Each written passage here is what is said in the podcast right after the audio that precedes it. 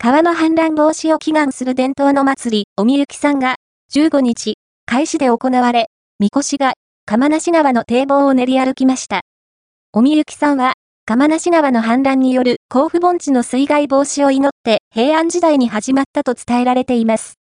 15日は、着物姿の男性が、担ぎ手となりがいの国一の宮の浅間神社のみこしを先頭に、およそ50人が、釜無川の堤防を練り歩きました。